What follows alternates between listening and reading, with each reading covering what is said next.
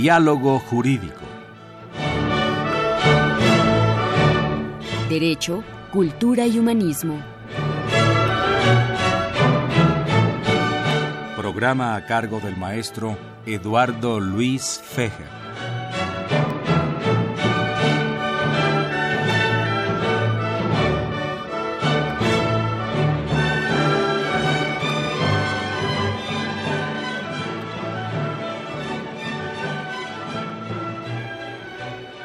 Música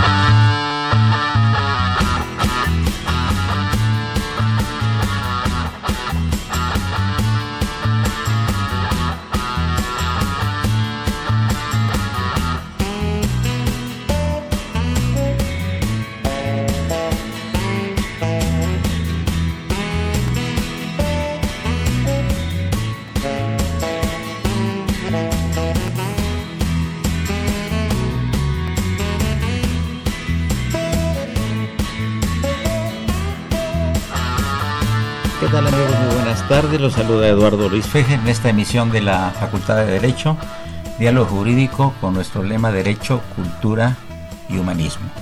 Pues un gusto tener a dos eh, muy distinguidos catedráticos de la Facultad de Derecho, el liceo Rafael Castillo Ruiz y el doctor Guillermo Teutli, eh, quienes son gente muy reconocida y que eh, han estado siempre preocupados por el buen hablar del abogado, por el buen pensar del abogado y por el buen razonar del abogado. Eh, yo he asistido a conferencias que han dado en muchas ocasiones, han sido invitados aquí también al radio y tiene una preocupación que es muy importante. Yo creo que, como decía Ortega y Gasset, la claridad es la obligada cortesía del filósofo y del maestro. Y si no tenemos claridad en lo que exponemos, nosotros como profesores y los alumnos que exponen cuando se los pedimos, pues la comunicación definitivamente se rompe. Y sobre esto yo quisiera platicar un poco inicialmente eh, con los maestros Castillo Ruiz y Guillermo Teutli y pedirle, pedirle su opinión al maestro Rafael Castillo Ruiz. Yo sé que eh, tú has sido desde siempre, desde desde que fuiste mi alumno, con una proclividad a la cuestión lingüística, al correcto hablar, al checar el origen de las palabras, la gramática, la fonética, la semántica. Pláticanos un poco de eso. ¿Y de, cuándo tu afición, Rafael? Bueno, aprovecho para agradecer aquí la atención de mis queridos maestros, mi maestro, a quien sigo queriendo y admirando, y retomando parte del título de este programa, de la cultura. ¿sí? La cultura es un significante que es una palabra polisémica. ¿Por qué polisémica? Porque tiene diferentes significados. Uno de ellos es el conjunto de conocimientos que permite a una persona emitir un juicio crítico. Otro significado es el de conjunto de hábitos y costumbres de un determinado grupo social. ¿sí? Nos acaba usted de hablar de la semántica y en relación con esto mismo, ¿sí? La semántica nos lleva por el buen camino de la cultura, de la lingüística. Ahora, el lenguaje tristemente ha sido deteriorado cada día más. Vivimos en una sociedad totalmente que se está descomponiendo y uno de ellos, uno de los principales testimonios de ellos es el lenguaje. Ya los jóvenes han caído en un desuso del lenguaje culto y han sido, son muy proclives, no han sido, son muy proclives a cambiar los términos, desde el lenguaje que utilizan en, al redactar como al hablar. Yo por siempre pongo el ejemplo de que el padre y la madre se están peleando por ponerle nombre al hijo. Y pues ya llegan a una transacción, digamos, y dice ella, le voy a poner el nombre de mi papá y tú pones el nombre de tu papá. Pero llegan a la escuela y no le dicen por su nombre, le dicen, ay, qué ole, etcétera y le dicen ahí, un, como parafraseando al, al, macho de la vaca, pero con G y diéresis, ¿verdad? Lo que también se llama crema, las diéresis también se llama crema. Entonces, hablar Tú de... hablas correctamente de la palabra güey, que ya hemos tenido un programa sobre eso. Exacto, que güey. oye, güey, ¿cómo estás, güey? Sí. Sí, güey, buenas tardes, Y- güey, llámame, güey. etcétera. Pero además es ambiguo. terminó- este- y pero además además sí. es ambiguo. Sí, porque sí, se, se- se utiliza tanto para el hombre como para la mujer, los indeterminados y, y etcétera, Pero es etcétera. una terminología Ya, de una cultura que ya está, no lo ven ellos mal. Incluso padres a hijos, de hijos a padres. pues es lo que hemos caído. en- Es en- que somos de una otras generaciones. Nosotros, Guillermo, somos de otras generaciones nosotros, aunque tú eres infinitamente más joven que yo. Pero este, tú decías que en, en- en tu doctorado en París de hace muchos años que estuviste, ¿qué fue lo que pasó? Sí. Primero te agradezco mucho, Lalo, que me, Gusto. me invitas nuevamente al programa Encantado. y estar en compañía de licenciado García. Realmente es un, es un gusto, ¿no?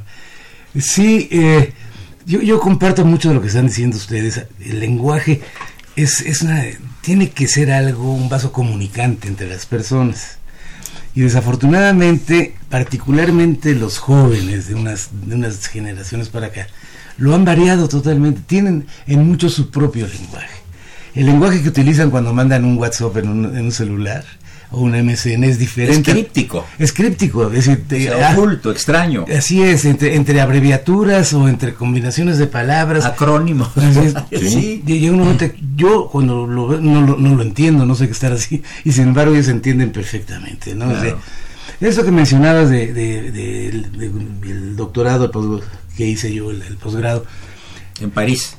Lo hice en París, yo lo, lo hice recién saliendo de la, de la facultad, lo que no me hace tan infinitamente más joven que tú. Y, y- y ya, ya, y este, eh, ya hablabas francés antes de irte a París. Ya hablaba yo francés antes de ir y bueno, obviamente lo, lo enriquecí mucho, estuve muchos años ahí, hice un doctorado ¿Cuántos en la- estuviste ahí? Casi cinco años ¿no? Cinco años en París. en París, eh, en la, Se llama la época de los 60, 70. en la 70s. época, no, yo estuve en 70, 74, Ajá. porque yo me, yo me recibo en la Facultad de Derecho en en 69 y entonces en Ok. 70 me voy a hacer el, el- el posgrado a París. A ¿A qué, a qué universidad? Ah, bueno, hoy se llama la Universidad París I, Panteón Sorbona. Ah, sí, claro, sí. De aquella en aquella época era nada más la pura Universidad de París, que es la que está ahí en el, en el barrio latino. Y bueno, con los compañeros de clase, con los, los amigos de francés, hablabas un idioma muy, muy bien, te, te entendías perfectamente. Y ahora he tenido la oportunidad de volver, por alguna razón, y de repente ya, ya no los entiendes igual, ¿no? O sea, es el mismo francés. No es que yo haya, se me haya olvidado, no se me ha olvidado. Solamente de repente hablas un francés de hace 40 años ¿no? y mucha gente sí te entiende. Anquilosado, Sí te, algunos. anquilosados es la palabra. Sí te entienden. Pero dice, bueno, a veces te dice, oye, usted medio que, me- sí, sí habla francés. Ah, y te llegan a preguntar, oye, ¿usted habla francés? No, pues yo sí, el que no lo habla es usted. Usted habla un francés actual. Quiere decir que, que no es un problema exclusivo de México, es un problema general. General, mira, perdón con la interrupción. Tuve la oportunidad hace unos 10 años de dar clase en la Universidad de Texas, en Austin. Inglés más o menos también lo hablo. Me pasó lo mismo, yo lo aprendí igual al tiempo que aprendí el francés hace muchos años. Llegas a la universidad, tienes a los estudiantes enfrente y ellos hablan un 20 o 30% de inglés que, ya no los entiendes tampoco, nuevos modismos, nue- nuevas expresiones, como las hay en México. Cuando un alumno te dice, es que eso está chido. Eso hace 40 años no teníamos la menor idea de qué era, ¿no? Sí, claro. Sí, y, sí, si- sí. y sin embargo es el lenguaje de los jóvenes, ¿no? Sí, eso ha cambiado, ha cambiado mucho. Y es, creo que para ellos es la cosa más natural. Eh, Es, es el pan de todos los días, ¿no? Rafael. Bueno, es que el lenguaje es como el derecho, evoluciona. Claro. Desafortunadamente está evolucionando para mal. Por ejemplo, lo acaba de decir aquí el maestro Teutli. Él habla, me atrevo a decir, yo no manejo, no cultivo el lenguaje, pero tú hablas el francés culto. Como antes, como algunos de los nuestros hablamos el, francés- el español culto. Claro. Pero ya se ha caído una vulgaridad tremenda eh, por el deterioro que también los adultos hemos propiciado eso. Yo les digo, ninguno de nosotros hemos tomado un curso de groserías, pero todos lo sabemos. ¿Por Sí, qué? claro. Porque todos hemos sido víctimas de víctimas. Los niños, cuando estamos pequeños, absorbemos todo. Sí. Los padres, los adultos, decimos y desde ahí empezamos. Y también todos somos responsables actualmente. Ahora, en el lenguaje, ¿qué es lo que debemos tomar en cuenta? La hermenéutica está implícita. La hermenéutica está implícita en todas partes. Desde el analfabeto hasta el premio Nobel utiliza consciente o inconscientemente la hermenéutica. Quería explicarle al auditorio qué es la hermenéutica para. Bueno, hermenéutica, el vocablo viene de hermeneus. Los griegos llamaban hermeneus a los que oficiaban el trabajo de traductores. Y pues reproducían muchas cosas. E inicialmente este, este vocabulario se asignaba exclusivamente para interpretar textos bíblicos, pero en realidad se, se interpreta todo, porque incluso el lenguaje tiene muchas manifestaciones, el oral, el escrito. Claro. Un silencio nos dice mucho. Cuando a alguien se le pregunta algo y pasan dos segundos, yo digo siempre, no necesitamos tener un reloj atómico para medir, te tardas dos segundos y medio. Tu silencio me dice que sí o que no. Por cierto, eso me recuerda a la anécdota de que era de, de Borges y el maestro Arreola, ¿no? Que había un momento en que estaban en un programa en, en una televisora importante dialogando, pero eh, el maestro Arreola era brillantísimo, inteligentísimo, sí, y, y hacía uso mucho de la palabra. Y entonces Borges le dijo, cuando le tocó el, el, este, eh, el turno a Borges para hablar, dijo, le agradezco mucho al señor Arreola que me haya permitido intercalar algunos silencios. Así, sí. Así es. Amigos, eh, están ustedes escuchando el programa de la Facultad de Derecho, eh, Radio UNAM, el teléfono en cabina 55 36 89 89, 55 36 89 89 y la sin costo 01800 50 52 688. Nos habla el señor Jaime Chávez y nos dice lo siguiente del auditorio. Dice, nuestro idioma es sumamente amplio y es una lástima y triste ver que no se utilizan tantas palabras que podríamos usar al día con día, basados también en su etimología. Agrega, se dice que cada generación se caracteriza por su lenguaje, pero tenemos que corregir a través de los padres y los maestros este, este lenguaje. ¿Qué opinas, Rafael? Lo que acabo de decir, que somos víctimas de víctimas y como todos son responsables, tenemos la obligación, así como echamos a perder de alguna forma, tratar de enmendar los hierros para evitar, pero es muy fácil destruir que construir. Y Guillermo, ¿qué opinas tú de que los jóvenes a todo el mundo le habla de tú? Bueno, nosotros en la facultad no permitimos que los Algunos alumnos no sí. saben. Yo no permito que me hablen de, de tú. Digo, perdón, digo, Ni soy sé. cordial, atento y educado, pero no me gusta, ¿no? Pero, pero ahorita no lo hacen de mala fe. Tú vas a cualquier negocio, cualquier restaurante que te atiende una persona joven, te dice cómo te llamas, qué se te ofrece, qué quieres comer. Y no lo dicen de mala fe, es un uso. ¿Qué opinas de esto? tú, de Es, este es, una- es algo que se ha desarrollado ampliamente. Sí. Es y lo que tú es, no creo que lo hagan de mala fe. No, no, no. Lo hacen, yo doy un ejemplo muy claro, por ejemplo, yo tengo una hija que hace unos 4 o 5 años, ella tendría 25, 26, sintió un malestar en el estómago, bueno, vamos a ver médico o gastroenterólogo, pero, pero el, el médico tenía por lo menos 71 años de edad. Doctor, ¿cómo le va? Mire, ve- veo que, veo que revise a mi hija. ¿Qué sientes? Pues mira, doctor, te voy a decir lo que yo quiero. Hay, hay 50 años de diferencia de edad. para atrás. Me fui para atrás. Oye, mijita, no, no. Y le siguió hablando de tú y el doctor se le quedó viendo y lo, y lo soportó. Claro. Pero no, no, no estoy seguro. Algo no faltará quien lo hace de- con, con dolo, ¿no? Pero, pero lo, lo hacen porque ¿qué, ¿qué buscan con ellos? Sentirse más cerca de la gente, tener mayor confianza con la gente. No sé, si me parece, yo doy un caso. Yo sí les hablo de todos los alumnos, pero no permito que ellos me hablen de tú. Claro. Ese- ese- esa- Bueno, ahí hay una inequidad.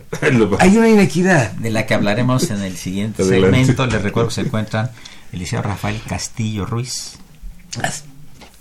y el doctor Guillermo Teut hablando sobre este tema tan interesante que es el lenguaje y cómo evoluciona, al igual que el derecho y que todas las cosas. ¿no? Eh, continuamos en unos minutos, el 860 es Radio UNAM. Gracias.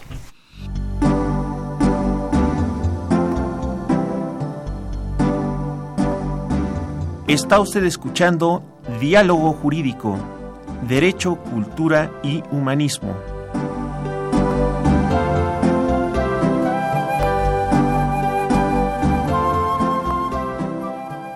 A través del 860 de AM. El alma mater del cuadrante.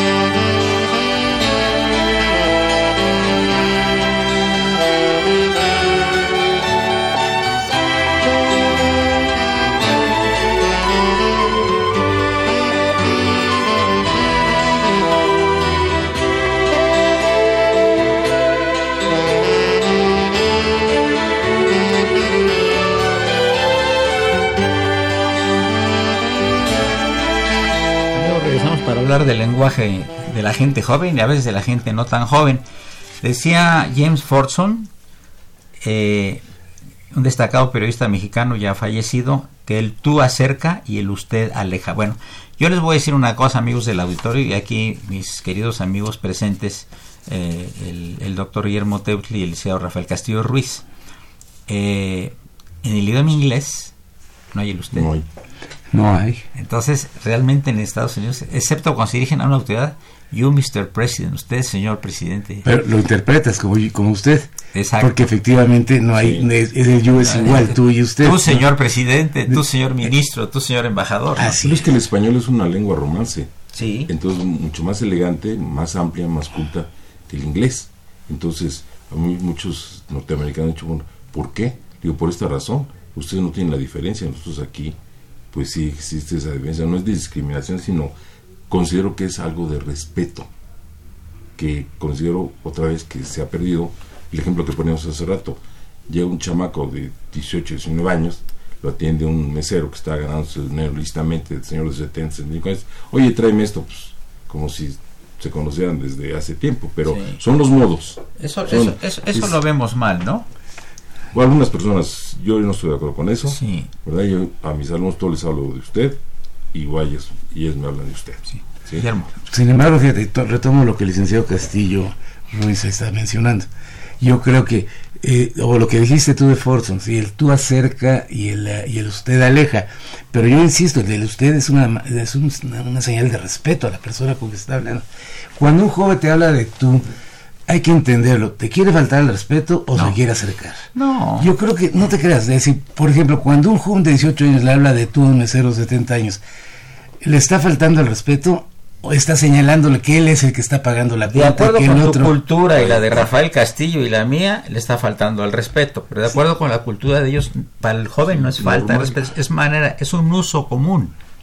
¿No, Rafael? Totalmente, sí, ya lo ven normal, lo que nosotros algunos consideramos no correcto, porque pues ya, ya lo anormal ahora lo vemos como normal. Ahora, este Guillermo Teutli, ¿qué tanto eh, perjudica o ayuda en la cuestión de la enseñanza, particularmente de nuestra Facultad de Derecho, los celulares? Mira, el licenciado Castillo, Rafael. Yo creo que los celulares en poco ayudan en muchas cosas. En poco. En poco. Me voy a explicar. La relación padre-hijo, aquí el licenciado Castillo hace un momento decía, el padre tiene que estar corrigiendo al hijo. El celular la ha roto, la ha prácticamente desaparecido. Es decir, cualquier duda que tiene un hijo va al celular, va al Mr. Google o va a cualquiera de estas y ahí encuentra su respuesta. O la mete a una red de amigos y ahí le, le van a, a mandar su respuesta. Entonces no necesita consultar al padre. Y la red de amigos padece del mismo problema en cuanto al conocimiento del lenguaje. Es decir, entonces es un en la facultad puede ayudar. Hay una tendencia muy clara a que, a que se utilicen los medios electrónicos para la enseñanza, las tecnologías de la información y de la comunicación. Hay una gran, una gran tendencia hacia ello. Despersonaliza, despersonaliza la enseñanza probablemente. eh, la mejora, estamos todos en proceso de ello. Pero yo pienso que los, los alumnos, eh, de alguna manera, encuentran también para estudiar un sustituto en, en el, eh, en el- en el- celular. Entonces, a- llegan a los libros, yo creo que cada vez con mayor dificultad. Encuentran su, su respuesta en los e-books o encuentran su respuesta en, los celulares mismos. Ahí es bueno o es malo, hay que entender una cosa, es la modernidad y hacia allá va el, el- el mundo. Y, y- y ha avanzado mucho y entonces luchar contra eso va a ser muy difícil. Entonces, lo que habrá que analizar es cómo encauzarlo, porque sí es muy, es muy complicado. Rafael. El celular es, es un instrumento. Yo siempre pongo un ejemplo. Yo soy un magnífico cirujano, tengo un bisturí. ¿sí? Le practico una magnífica operación, saco el corazón a una persona y se lo coloco, una maravilla.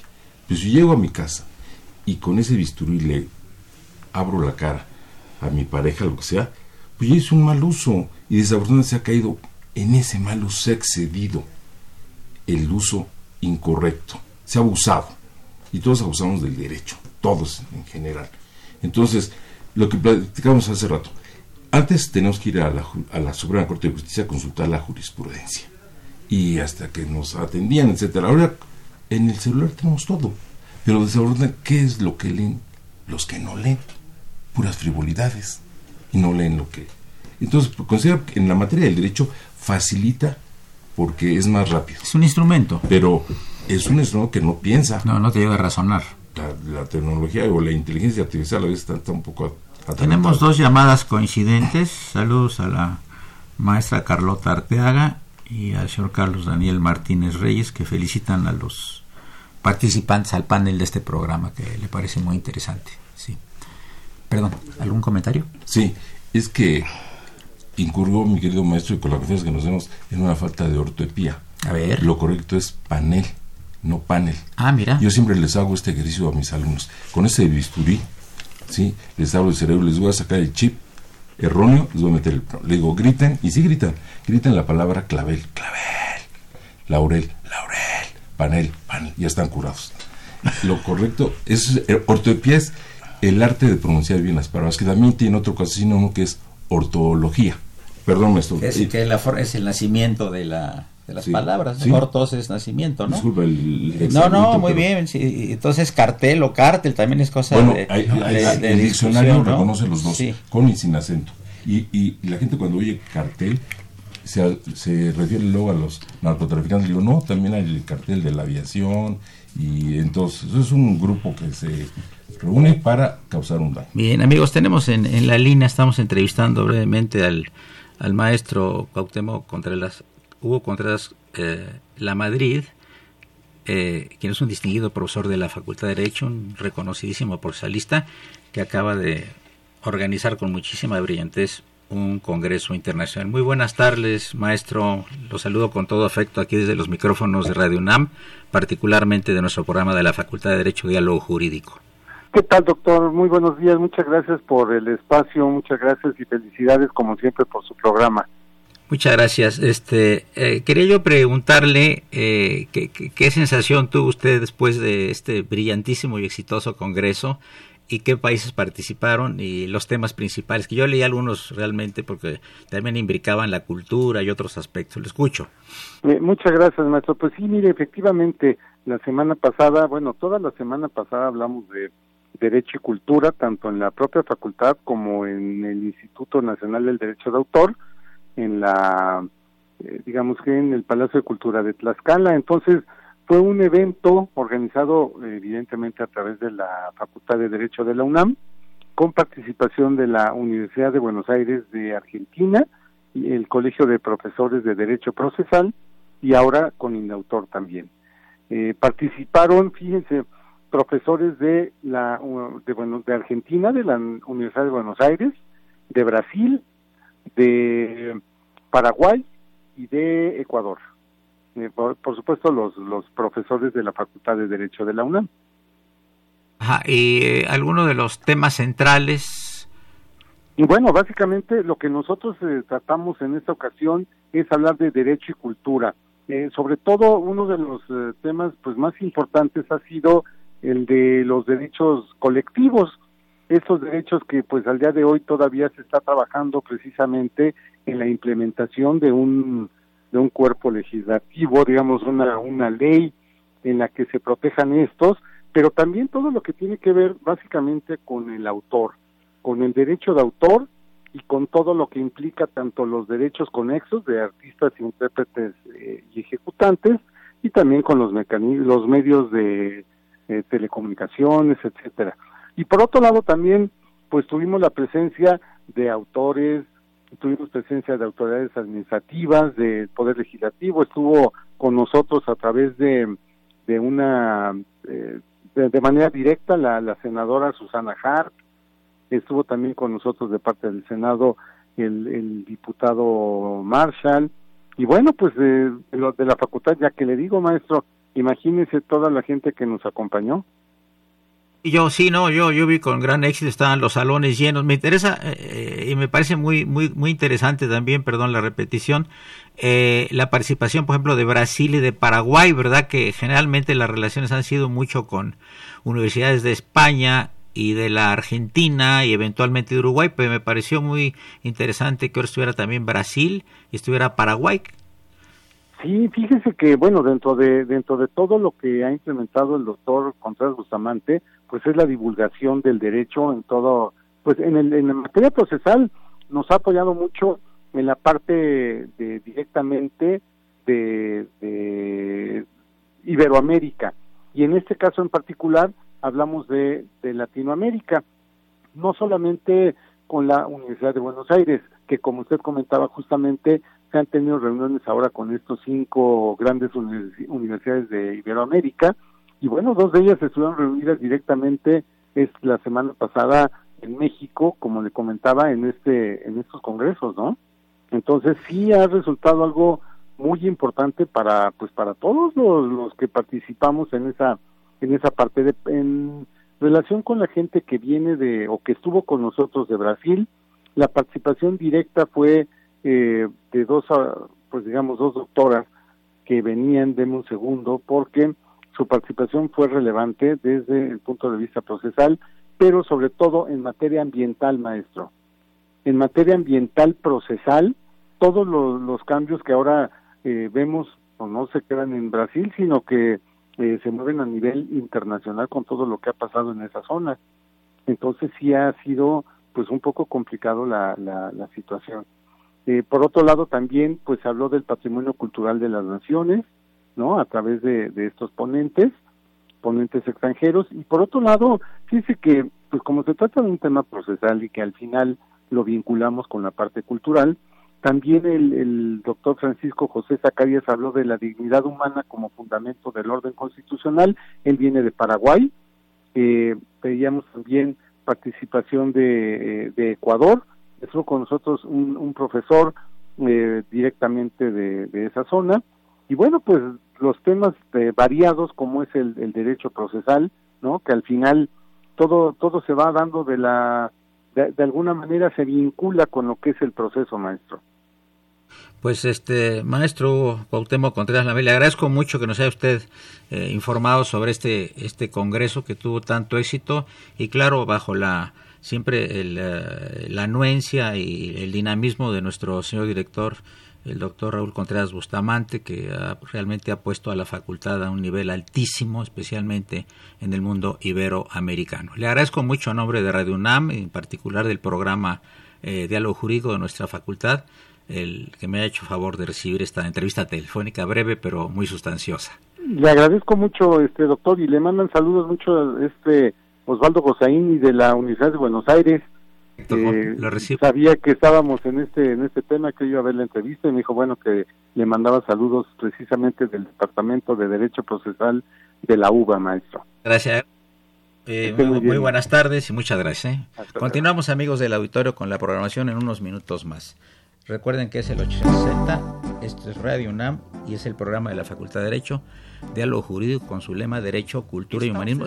Felicitando al padre Cronos, a Misco Trejo, porque, eh, bueno, pues porque está poniendo muy buena música, pero pongan atención, eh, porque en un rato más grabaremos un programa con él sobre poesía. Es el lado poético de nuestro productor Franz Trejo. Continuamos unos minutos después de este eh, intervalo musical.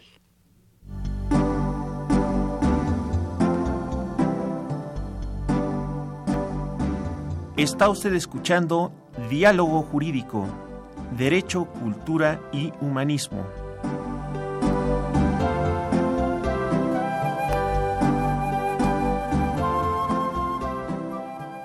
A través del 860 de AM. El alma mater del cuadrante.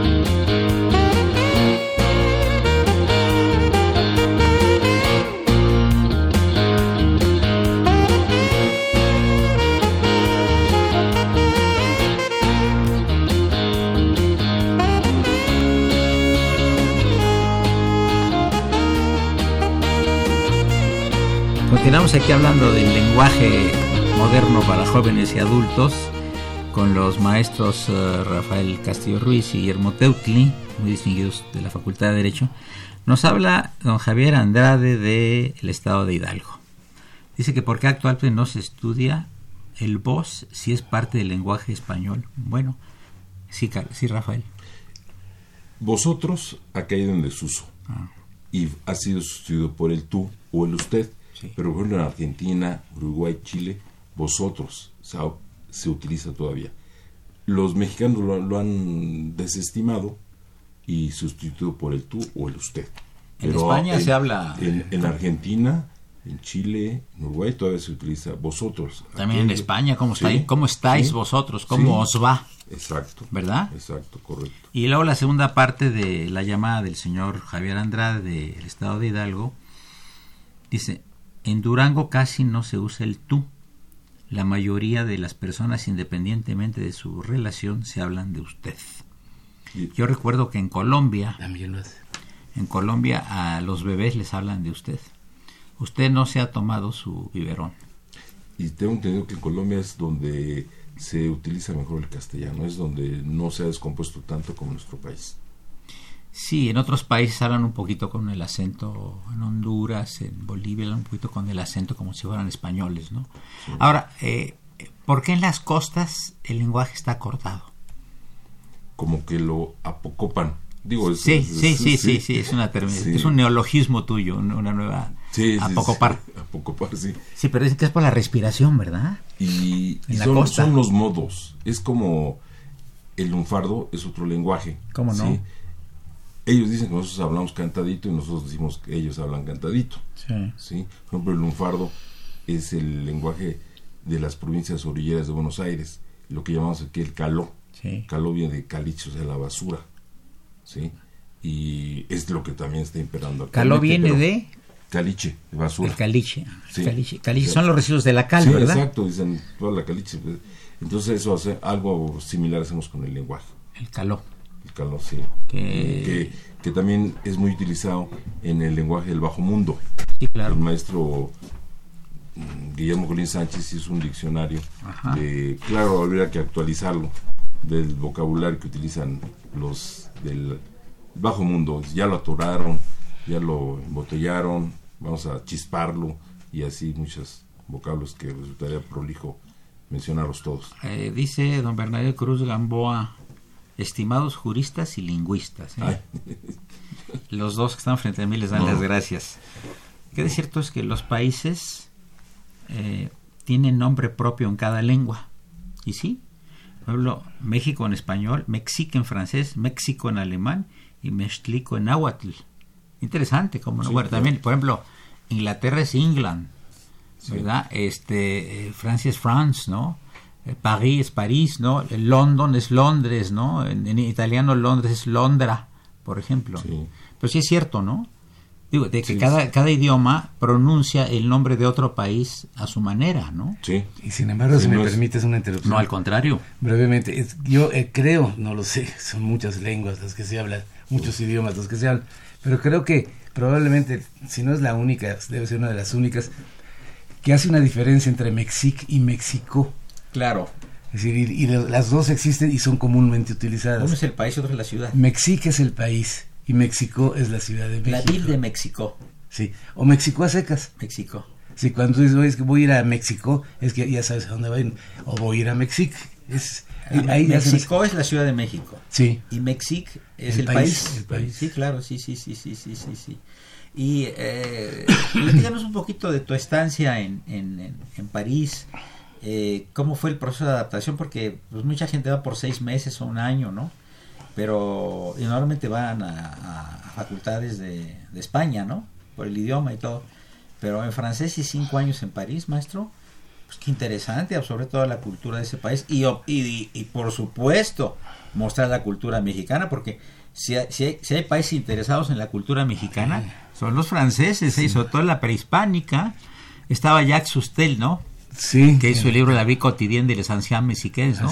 La vida cotidiana de los antiguos mexicanos y muchos antropólogos y arqueólogos, bueno, igual ingleses y suizos. Pero cuéntanos tu experiencia, ¿no, fue un choque fuerte para ti después terminar la carrera aquí en México y, hablar un francés en un 80-90% e integrarte a la sociedad francesa a ese nivel, digamos, eh, durante cinco años, debe ser pesado, ¿no? En el sentido de, del cambio. Mira, no es, no es difícil integrarse porque tampoco, y perdón la redunda o la contradicción, como dice el licenciado Castillo, tampoco es fácil. Es decir, cuando tú vas como estudiante becario a la Universidad de París, eh, eres, yo, lo, yo decía, es como si estuviera parado frente a la televisión. Me voy, me voy a explicar. Tú te, sentabas después de clases a tomar un café en un café terraz y ves pasar la vida parisina enfrente de ti. Ves pasar a toda la gente que va corriendo al metro porque tiene que ir a trabajar o va corriendo al metro porque ya tiene que llegar a su casa de regreso. Entonces, ellos en sí se integran. Pero tú, cuando eventualmente llegas a integrar, es muy agradable. El francés es una persona muy acogedora cuando finalmente te abre la puerta de su casa. y entonces es muy, desagradable porque te invitan a su casa y son toda la, ahí ves toda la, cultura. Eh, ahí cuando la forma como te sirven la cena, cómo te dan el aperitivo, etcétera, es totalmente todo un ritual, ¿verdad? Todo un ritual. O cuando llegas después de salen ellos de trabajar eso, y te tomas con los amigos una, una cerveza en un, en un bar ahí, en un café terraza también, son de lo más agradables. Son definitivos en, sus, en su pensar muchas veces, pero son abiertos a escuchar. Sí, te tienes que, que, acostumbrar a la vida francesa. No es tan diferente de la mexicana. Tampoco nos... No, tampoco rápidamente encuentras tu caminito a dónde ir a comprar la comida o restaurante que te gusta. Terminas conociendo también al mesero que ya llegas y, y te pide el café de siempre, sí, tráeme el café de siempre. En fin, es un poco similar, ¿no? Pero, pero una vez que ya lo haces. Acostumbrarse a vivir en París, bueno, París ha cambiado mucho. Yo digo, desafortunadamente la Ciudad de México ha cambiado, pero no ha cambiado necesariamente para bien. Si tú comparas el París de hace 40 años al París de, hace un año, de, hace un año, son dos entes diferentes. Te voy a dar un ejemplo, si me lo permites. Hay, había un, hay un barrio, ustedes saben bien que París está dividido en barrios. Sí, cómo no. El barrio 4 era el Le, Le que era de la parte bien. ¿Dónde, donde, está la casa de Víctor Hugo en la Plaza de los Boscos, el, el, barrio un poco judío, un poco árabe. Sí. Cuando yo vivía ahí, a las seis, seis y media de la tarde ya no entrabas. La inseguridad era bestial. ¿Hace 40 años? Sí, hace 40 y, y no entrabas, entrabas poco. Durante el día lo que ibas. Pero pues ya, ya meterte en las gallecitas del barrio era, era muy era arriesgado. Ahora es uno de los lugares más bellos de París. Sí, cómo no. Lo han modernizado, pero totalmente está lleno. boutiques y hoteles. Hoteles, boutiques, hoteles, restaurantes, cafés, marisquerías, las calles. Han, multiplicado y renovado los, los, los, museos que están ahí. Este, ahí está, por ejemplo, el Carnavaleta, está el Picasso, en fin. Eh, Algo de México también, la, la Casa de México en París, o un, un, un, establecimiento que yo presenté un libro con el embajador de, de México en Francia hace unos ocho años. Es, es, un, es un foro mexicano que está en el Marenes. Ah, eso no, no, lo sé. A lo mejor es más nuevo. A lo mejor es más nuevo. Muy o haber sido ¿eh? la Casa de América Latina, no lo sé. No, era una casa, era, era para México. Era para México. Sí, sí, sí. O, fue coyuntural, no lo sé. Una utopía. Ojalá y Tepito algún día se convierta en algo similar. Uy, sería.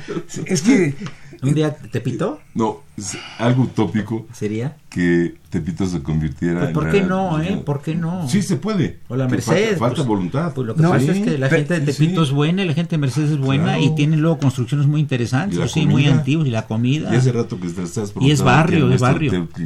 cómo se incorporó voy a abusar del lenguaje. El lenguaje etílico los unió, ¿sí o no? Sí, claro. que la cerveza y que el vino, ¿sí o no? ese es el mejor enlace a nivel Sin universal. Ayudó mucho. Pero hay una cuestión que sí debo mencionar. El francés es una gente muy inquieta y muy creativa en su, hacer tanto en su negocio, tanto en su, en su caso, tanto, a pesar de que generalmente tú puedes pensar que es muy conservadora. Tú caminas por las calles de París y ves los, los aparadores de las tiendas este, pero contratan profesionales para ponerlo. Y no creas que duran seis meses. Digo, el aparador lo cambia cada tres, cuatro meses y lo renuevan y lo renuevan y lo renuevan. es, impresionante porque cada vez que pasa está diciendo que estoy en un área nueva. No es cierto, es la misma. Pero está totalmente renovada. las, todos los laterales del Sena, en fin. Es una ciudad que ha cambiado y que deberíamos tomar como ejemplo. Qué bien.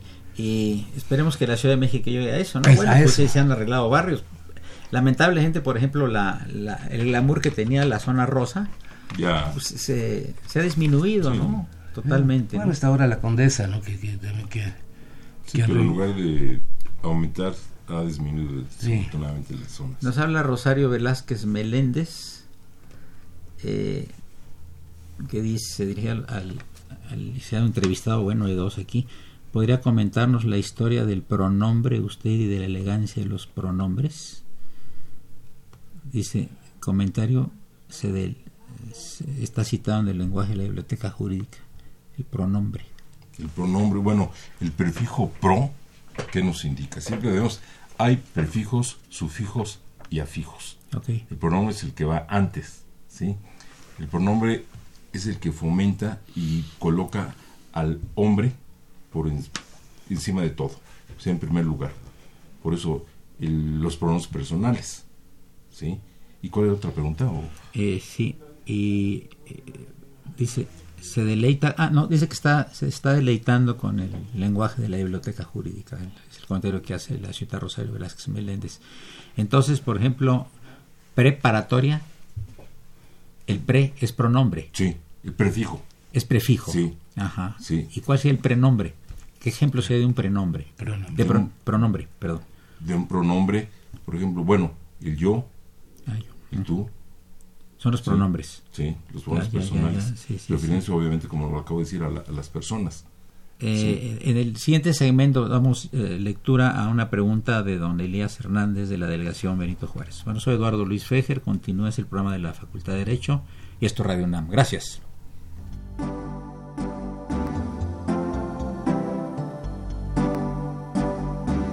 Está usted escuchando Diálogo Jurídico, Derecho, Cultura y Humanismo.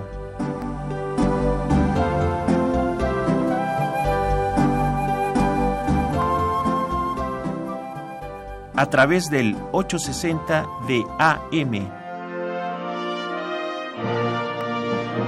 El alma mater del cuadrante.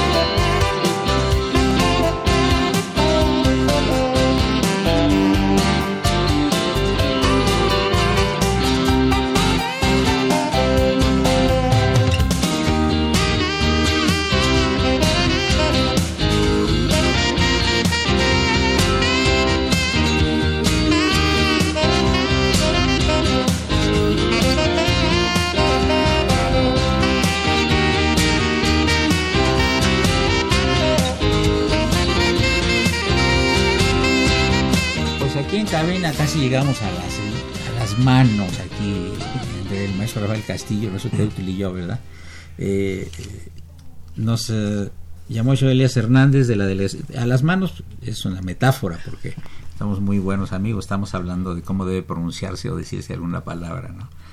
Dice don Elías Hernández de la delegación Benito Juárez, comentar sobre el mal uso de mandatar que se ha ocupado incorrectamente en lugar del verbo mandar. Por ejemplo, el mandatario no es el que manda por este mal uso se considera que es el que da las órdenes. Entonces, no es lo mismo mandar que mandatar.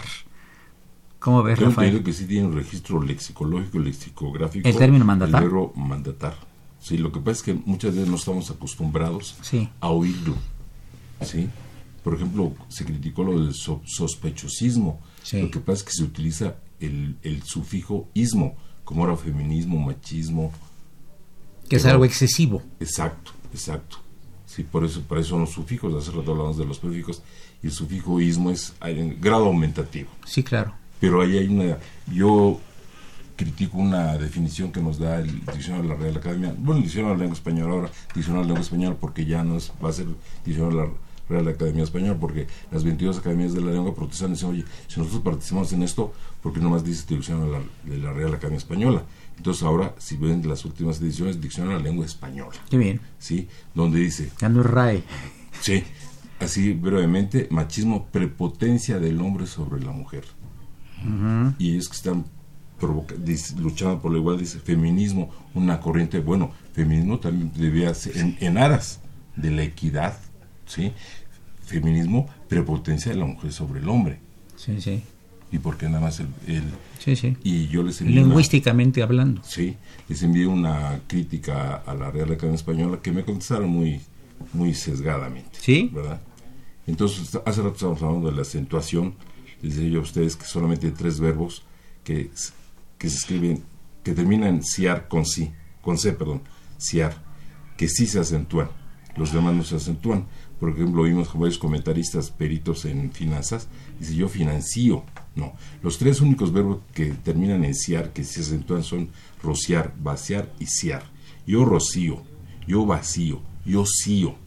Explícanos lo de CIO, que es muy interesante, que no lo, no lo sabíamos Bueno, nosotros. CIO es una palabra polisémica, como lo mencioné hace rato, porque también el CIO es un cuenco que en algunos restaurantes de cierta gama, alta gama, cuando comemos mariscos, sí, que utilizamos los dedos, nos dan un cuenco con un agua y un una rebanita de limón para que nos quitemos el olor del es, el CIO. Pero también ciar significa remar hacia atrás. Yo sío, tú sías, él sía, nosotros siamos, ¿sí? Entonces, diferenciar, yo diferencio. Oye, estás hablando, no, no estoy hablando mal, lo que pasa es que tú estás acostumbrado a oírlo mal.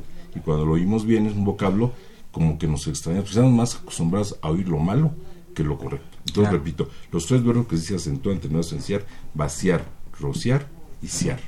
Sí, sí, muy interesante. Guillermo, Sí, mira, yo nada más quisiera, ya creo que estamos a punto de, terminar. de terminar, es dejar una última reflexión que yo cotidianamente con mis alumnos es el, es, es, digamos, es el pleito entre comillas cotidiano, ¿no? Digo, mire, ustedes tienen que entender que una persona vale, es decir, sa- sabe lo que puede expresar. ¿Y cómo lo expresa? Y a eso voy. Sabe lo que puede expresar. Si no lo puede expresar, no, no importa lo que sepa, es, es para él nada más. Ahora, una vez que, que entiendes que lo que, que vales por lo que sabes expresar, hay que saberlo expresar. Y para saberlo expresar hay que meterse a estudiar el lenguaje y utilizar el, el castellano o el español, pero correctamente. Utilizar las palabras como deben pronunciarse, utilizadas con el sentido que tienen y no hacer lo que generalmente hacen los juegos, que les dan doble y triple sentido a una palabra. ¿no? Y entonces al final de cuentas quien nos escucha ya no sabe qué están diciendo. Además es necesarísimo conocer el lenguaje en el campo de los abogados, porque una mala expresión da lugar a una mala interpretación y que puede resultar consecuencias graves en algún asunto. Pues amigos, llegamos prácticamente a la parte final del programa. Yo le agradezco muchísimo al doctor Guillermo Teutli Otero, al liceo Rafael Castillo Ruiz, sobre sus comentarios tan acertados sobre esta temática que es de suyo muy atractiva. Fue una operación de Socorro Montes, a quien saludamos con el afecto de siempre. La imagen siempre grata de Francisco Trego, el, padre de Cronos, asistente de producción Raúl Romero Escutia, niño de la radio y bisnieto de Juanacata Romero, ilustre oaxaqueña, y en los teléfonos Enrique Brito Zúñiga y Yacibe Escalante Martínez. Soy Eduardo Luis Fejer, continúe, es el 860, esto es Radio UNAM.